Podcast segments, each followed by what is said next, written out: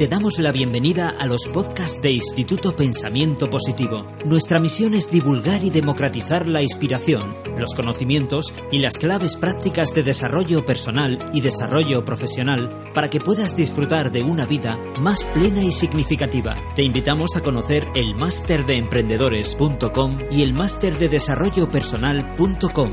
Los seminarios Vivir sin jefe, Vivir con abundancia, Vivir con propósito y nuestro club de emprendedores Mastermind. Accede a cientos de artículos con claves prácticas y herramientas para mejorar tu vida personal y profesional en nuestra web pensamientopositivo.org. Bueno, yo empecé, ahora tengo 35 años y llevo dos años y medio dedicándome realmente a la comedia, a los monólogos, al teatro y tal.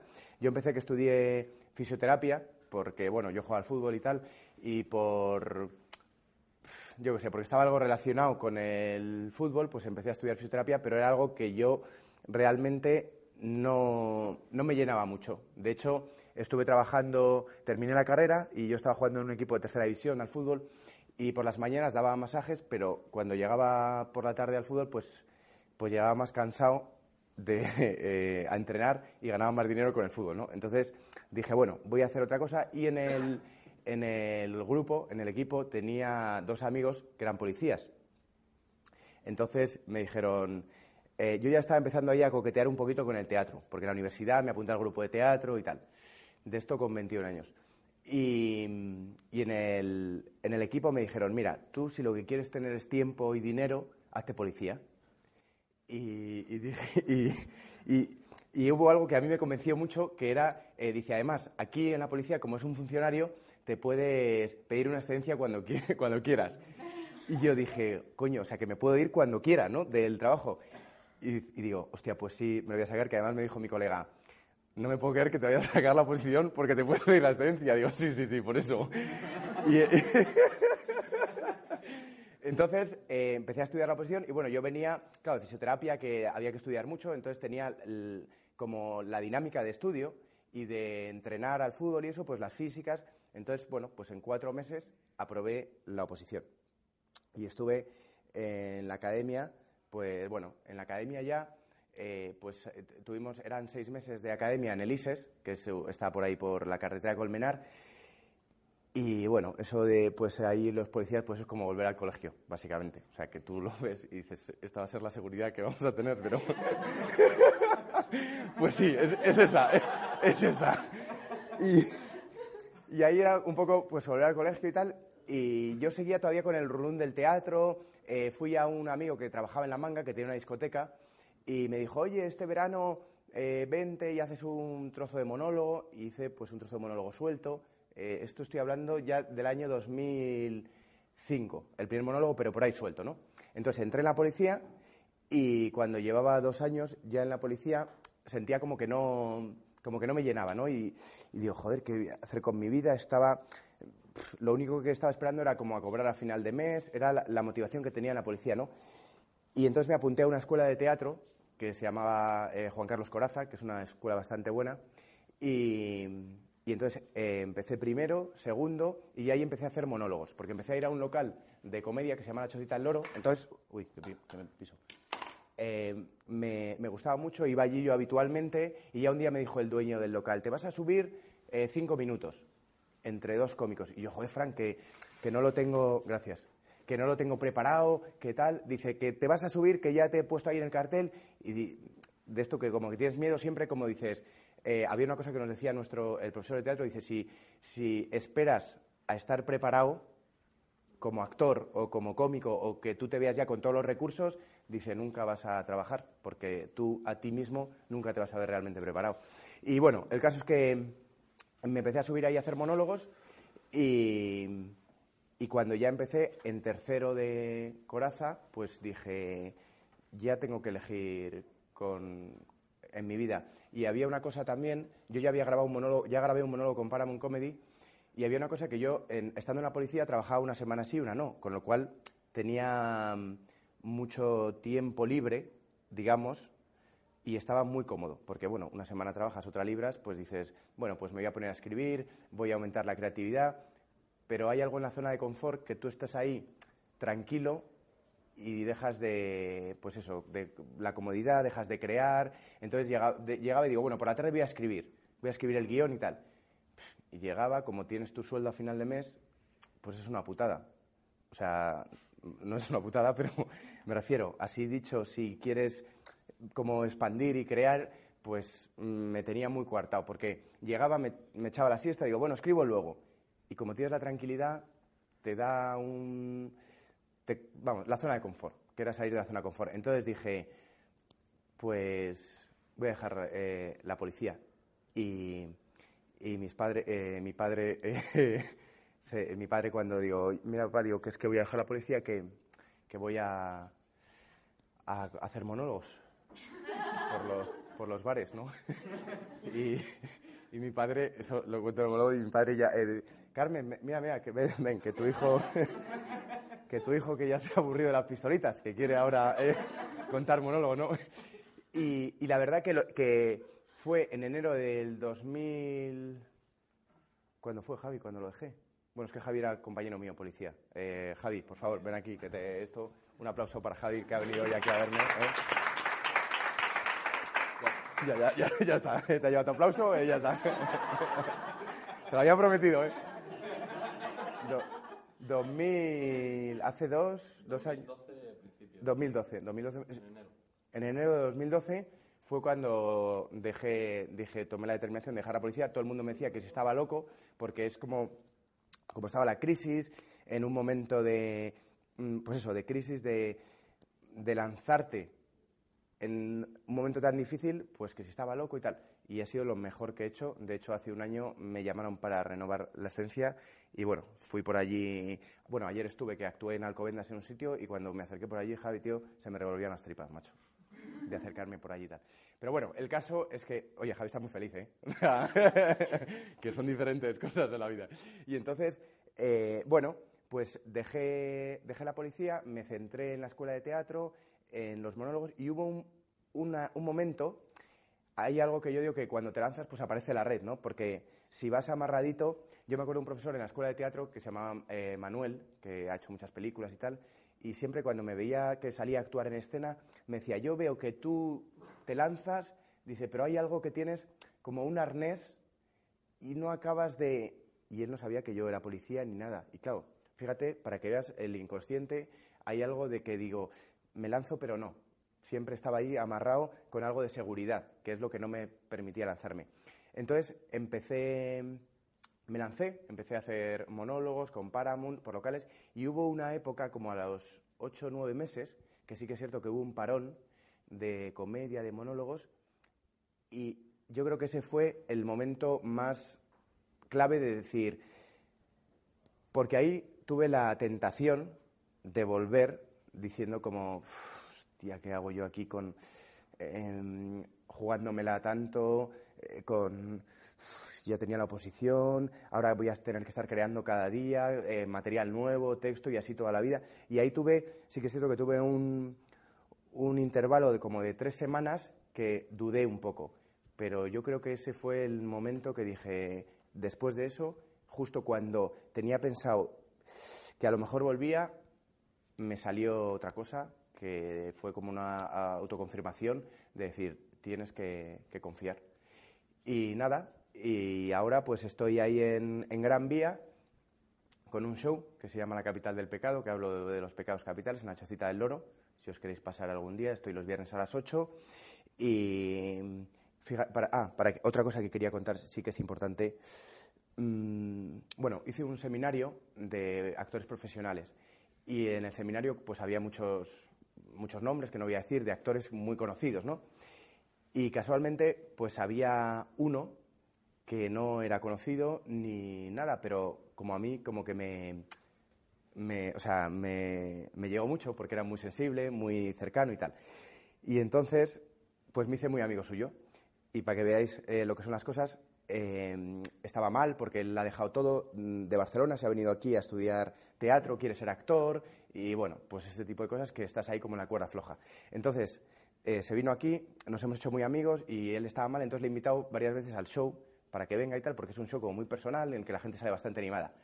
Y la tercera vez se trajo a una compañera de piso que también es actriz y, y que también era profesora, eh, tenía su posición, lo dejó y se ha venido a Madrid y está ahora trabajando con lo de las carpetas por ahí por sol, que es una ruina y fatal. Pero vamos, que está animada porque ella lo ve como un paso y lo que quiere conseguir. Y casualmente eh, fue a una charla de unas directoras de casting, que ahora mismo pues, son muy conocidas, las más potentes de España, y en la charla ellas dijeron, eh, pues estamos buscando a un actor protagonista para una serie, para una película y tal. Y ella, cuando terminó la charla, se acercó a ellas y les dijo, oye, eh, ¿habéis visto a Juan Dávila? Y, y, ellas, no me lo puedo creer, que otra vez, por otro lado, nos hablan de él, ¿no? Como que no, no, sin, o sea, en una semana como que les había venido de un show, de no sé qué, lo habían visto por internet y tal y ellas le pidieron el teléfono, entonces ella llamó a mi amigo, que era el chaval que yo me había hecho eh, amigo del curso, y le dio el teléfono y, casualmente pues, pues me va a salir el proyecto, entonces va a ser como un protagonista muy bueno y tal. Y como que, y eh, fíjate, el otro día digo, yo estoy ahora deseando eh, que me suelten la pasta de, sí, sí, de la serie, que será una pasta, digo, porque el 10% se lo voy a dar a, mi colega y a su esto, porque además eh, hacía la escena con un amigo, dice, cabrón, dice, en vez de estar pensando en lo que vas a rodar y tal, estás pensando en la cara que te va a poner cuando le eches el sobre, ¿no? digo, sí, sí, digo, además le voy a dar, digo, Costa, digo, mira, que esto para ti, porque como hay veces que hay representante por medio y en realidad ellos como han sido, ¿no? Y entonces eso quería como matizar un poco el, el no ir de trepa, ¿sabes? Sino como, como que haciendo las cosas honestamente y desde el corazón y como con generosidad, pues como que todo al final sí va regresando. Entonces, y yo confío mucho en eso, en hacerlo así. Y, bueno, pues eh, también quería compartir eso con vosotros.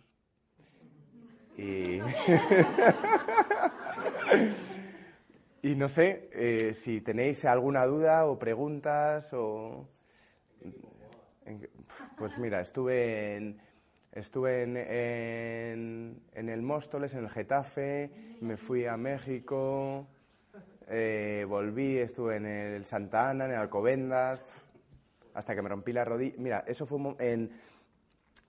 Yo siempre también tenía, eh, le estaba dando vueltas a lo del teatro y hubo, a veces la vida te va poniendo las cosas como pasos que para que vas haciendo. Me rompí, porque a mí el fútbol me gustaba mucho, me rompí el cruzado y los dos meniscos y ahí ya eh, fue como otro paso para apuntarme a una escuela que era de interpretación que lo había querido siempre como pues de toda la vida que había o sea que a veces te van dando ah, y otra cosa también es eh, como estar abierto es muy importante eh, a ver yo siempre he sido como muy ordenado no tema de bueno hay que estudiar ahora esto ahora no sé qué por cultura y porque nuestros padres pues nos han educado así. Y hay algo como de estar abierto y de fluir un poco con lo que vaya pasando que, hay que estar a eso. O sea, mm, no cerrarte a... Lo típico siempre cuando conocemos a alguien es como le ves el aspecto físico y dices, vale, pues este es un pijo, no sé qué, tal, y como que eh, inconscientemente nos cerramos nosotros, o este es un macarra, o este no sé qué, y tenemos una imagen crítica del otro, porque también estamos educados así. Como abrir a lo que vaya a, las personas y, fluir, y fluir. Y ahí empiezan a, como a surgir cosas.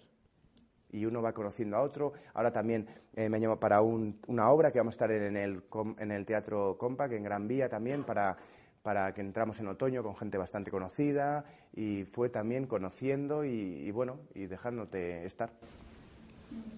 ¿Cuál la sensación de subirte a un escenario de gran público tipo La Chacita la primera vez? Pues mira, la, bueno, eh, la primera vez que me subí a un escenario, que fue en, una sociedad chiquitita, me acuerdo que estaba con el, con el micro agarrado así, con las piernas eh, en la de Hermosilla, en la otra, sí, el Carabanchel de Hermosilla. Y estaba con el micro así y no me atrevía ni a mirar a, la gente de, la cojones, ¿sabes? de que iba a contar chistes y no se reían, que es lo que pasó, ¿sabes? Pero... Pero bueno, digo, por lo menos no le veo las caras, ¿sabes? Entonces, con el micro así, y estaba... Y, sí que es cierto que cuando estrené en noviembre este show, que lo que pasa es que está funcionando muy bien porque es muy personal y mezcla teatro con varias cosas, pues estaba nervioso, pero ya había algo como de, de confianza y sobre todo porque es lo que yo digo, digo, hay veces, digo, como nos hemos curtido en locales de copas de toda España, porque ahí es donde realmente ahora veis, pues yo que sé, veis a Dani Rovira, veis a, mm, a Keke, a Goyo Jiménez, a Luis Piedraíta, y los veis, joder, qué cantidad de salidas y qué bien se manejan. Claro, pero es que anteriormente se han recorrido siete años locales, pues de gente comiendo pipas, mm, borrachos, eh, como, como yo digo, eh, bueno, estuve actuando en, una, en, un, en Almería cuando ya y llevaba 25 minutos de monólogo y se levanta uno del público, dice, 25 minutos de monólogo, dice, ¿cuándo empezar con los chistes para que nos riamos un poco? o sea, como que... Entonces, en ese tipo, cuando empiezas ya a, a ir a lidiar con ese tipo de gente, pues al final, oye, viene esa gran vía, que la gente ha pagado su entrada, que es gente de teatro y que está calladita y es un lujo. Pero solo porque están callados, ¿sabes? sí, sí. Hasta luego. Que vaya bien. Sí, muy bien. Así que, nada, y eso. ¿Te afecta el, el, hecho de que el público, eh, por ejemplo, esto como comentabas, ¿no? La persona esta que te dijo cuando empezó los chistes, ¿cómo te enseñan a adaptarte, a adaptarte a situaciones? ¿Aprendes solo? ¿Has tenido...? Hombre, claro, ante esas situaciones al, princi al principio como que eh, te, te, afecta mucho porque, porque tú vas allí a entregar todo lo que tienes y recibes ese tipo de cosas. Pero bueno, son críticas que al final, o situaciones que te hacen crecer, porque cuando tú empiezas a lidiar con ellos, empiezas a tener salidas que luego, para cualquier cosa, cosa de televisión, de, en el día a día, pues empiezas a, a lidiar. Ah, otra cosa que se sí que se me había olvidado hace dos años también, como, bueno, con el tema de que el trabajo ahora te lo tienes que crear tú, porque a nivel actoral también, pues no hay subvención, hay poco cine, poca tele, montamos una compañía que se llama Improclan, que es de que nos juntamos cuatro y para que veáis lo que fue la locura, lo que hablamos de estar preparados o no. Eh, me llama un colega y me dice, oye, que, hay un teatro en el que quieren improvisadores. Yo, yo, le conocía porque estábamos haciendo Shakespeare, la obra de mucho ruido y pocas nueces, que fuimos al Magro y nos conocimos ahí. Dice que, están, eh, que quieren una compañía para hacer impro el día 9 de enero, que se estrena. Y digo, Edu, digo, pues no tenemos, o sea, yo no sé y tal, no tenemos ni idea. No te preocupes, te subes. Digo, voy para allá. Otra chica que era también la prota, la de Mucho de Pocas Noches, yo también.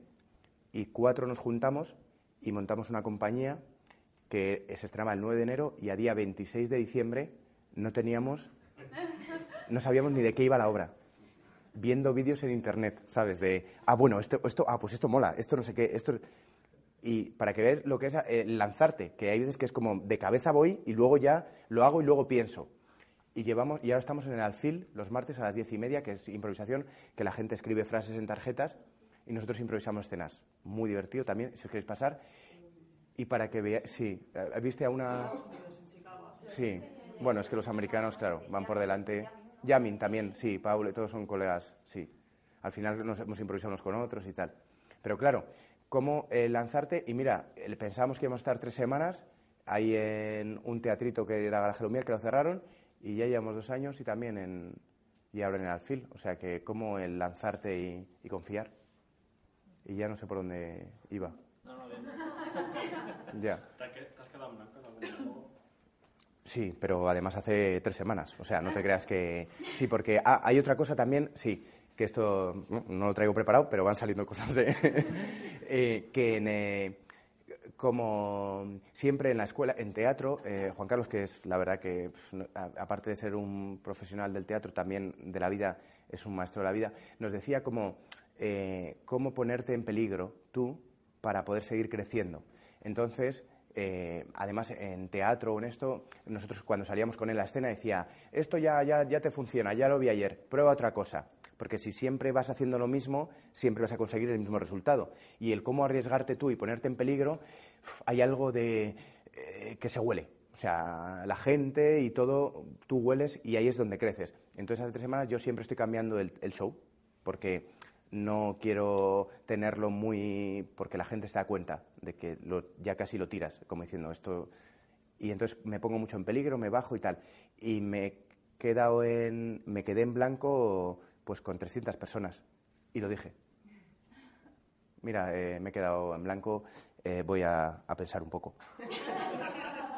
Y me retiré 30 segundos, empecé a pensar y, ya- y mira, cuando, cuando eres honesto, la gente es que te, te- Porque cuando partes de la verdad y de la honestidad, la gente te lo compra todo. De hecho, por eso, como este show. Ah, otra cosa, sí. Eh, este, este show nació de. Yo estaba con una novia que era actriz y llevaba con ella pues un año y medio y llevamos viviendo cinco meses juntos. Y entonces, mm, en agosto, se fue a rodar al Amazonas, 10 días. Y a los 10 días me llamó por teléfono diciendo que se había enamorado de otro. Y estuve 20 días, pues imagínate, fatal, porque aparte me llamó, se colgó el teléfono y, y estuve 10 días sin poder hablar con ella. Aquí en Madrid, en agosto, solo. Porque además... ¿Te dio tiempo a decir que, que se había enamorado y ya está? Sí, sí, no, no, fue Ja- Javi. Me llama, mira, que, me, que, estoy aquí con otro y que estoy sintiendo algo fuerte y tal. Eh, digo, Eli, por favor, digo, a ver, esto hay que pensarlo. O sea, me dio tiempo a mí a decir cuatro frases. y luego se cortó. Cuando esperaba la réplica se cortó. Y aparte, eh, era, claro, ellos tenían un móvil, porque era un móvil satélite allí, entonces yo llamaba y daba señal, pero no me contestaban. Y estuve 10 días llamando y tal. Y bueno, después de estar 20 días eh, por Madrid, he hecho pues una piltrafa, porque estaba por Madrid bebiendo cerveza, o sea, muy mal. La verdad que estuve muy mal. Pues dije esto, además me acuerdo que además fui a actuar al auditorio de, en donde fue en Albacete con 400 personas y cinco minutos antes estaba en el camerino llorando y, y diciendo, estaba en el camerino diciendo, mira Juan, tú puedes, tú tienes que hacerlo y tal, porque además como cuando vas tú solo pues no te puede sustituir nadie, porque la gente ha ido a verte a ti. Iba por el, por el pasillo con la música ya del este y yo así apoyando, tú, tú puedes, tú puedes, tú puedes Juan, dando autoánimos a mí. Y, y dije, esto lo tengo que poner creativo. Y de hecho en el show de, cuento toda la historia, desde la verdad, cuento lo que es, eh, como habla de los pecados capitales, también cuento lo que es la angustia y cuando aparece la gula. eh, hablo también de cuando estaba, cuando me encontraba, cuando nos encontramos a veces en la zona de confort.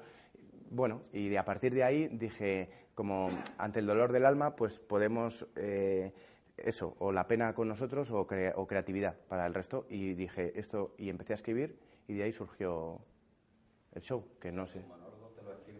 Sí, los monólogos los escribimos. Que tiene una doble faceta, una cosa escribir y otra cosa interpretar. Claro, por eso dices, tú te tienes que crear tu propio trabajo. Entonces, con, diferente al actor, por ejemplo, que le dan el texto y que tiene que interpretarlo, pues los monologuistas nos tenemos que crear nuestro guion, nuestra forma de interpretarlo. De hecho, a mí me han preguntado alguna vez, ¿quién te ha dirigido? Digo, nadie. Digo, esto yo a base de ir probando. O sea, que no hay... Sí, sí, los guiones escribimos nosotros. Y de Paramount y todo, los que veis del... Menos algunos actores que los ves haciendo monólogo en el Club de la Comedia, el resto todos los monólogos los escribimos nosotros. Que eso tiene también tela de curro detrás, porque hay que tener mucha disciplina. Y es difícil la disciplina cuando no tienes jefe, porque cuando yo curraba en la policía, pues sabía que a las seis y media de la mañana tenía que estar ahí, entonces, y fichar, y hay algo de que te levantas automáticamente y vas, pero cuando tienes tú que crear lo tuyo, ponerte tú la disciplina, sabiendo que más o menos estás funcionando y que más o menos va bien, ahí también hay que... Ah, y otra cosa importante, lo que yo digo de muchas veces como, eh, es que no tengo fuerza de voluntad. Y yo muchas veces pienso, cuando pienso, no tengo fuerza de voluntad para hacer esto, ¿no? Cuando, por ejemplo, pues yo qué sé, para salir a correr o para ir al gimnasio o este tipo de cosas, ¿no? Y digo, claro, no es que mm, sea fuerza de voluntad, es que no tengo motivación. Digo, porque para mí ir al gimnasio pues no me motiva para nada. Y cómo aumentar la motivación para que la voluntad crezca es un truquito que, que, que- me he creado. Entonces, por ejemplo, para hacer deporte pues me he apuntado a circo, que me mola el circo, que es las telas, el tal, y oye, subo ahí haciendo eh, con las telas, con tal y esto, y estoy haciendo lo mismo que en un gimnasio, pero motivado, y no me cuesta. Como a veces engañar a uno mismo, digamos, para, para decir, ah, pues mira, esto me motiva, cómo crearte la motivación de algo. Y bueno, pues esto más o menos yo creo que estamos, ¿no, Fabián? ¿Eh? ya está. Si tenéis alguna, alguna, pre- alguna pregunta. Un chiste, ¿no? Cántanos algo. Mira, había uno que eh, siempre que dice, no, yo soy cómico. Y dice, eh, y dice pues cuéntame, cuéntame un chiste la gente, pero en cualquier lado. Ah, pues hazme un monólogo aquí. Digo, ¿tú qué? Dice, no, yo soy panadero. Digo, pues hazme aquí una barra de pan. A ver si... no me jodas, ¿sabes? O sea... eh, claro, como... eh, que ya lo confunden, ¿sabes? Eh, que es un curro, ¿sabes? que como yo digo, digo, mira, eh, nos vamos a morir todos, porque al final eh, nos vamos a morir todos.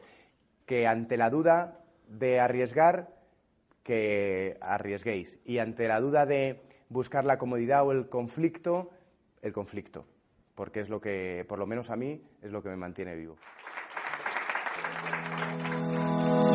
Te damos la bienvenida a los podcasts de Instituto Pensamiento Positivo. Nuestra misión es divulgar y democratizar la inspiración, los conocimientos y las claves prácticas de desarrollo personal y desarrollo profesional para que puedas disfrutar de una vida más plena y significativa. Te invitamos a conocer el máster de emprendedores.com y el máster de desarrollo personal.com. Los seminarios Vivir sin jefe, Vivir con abundancia, Vivir con propósito y nuestro club de emprendedores Mastermind. Accede a cientos de artículos con claves prácticas y herramientas para mejorar tu vida personal y profesional en nuestra web pensamientopositivo.org.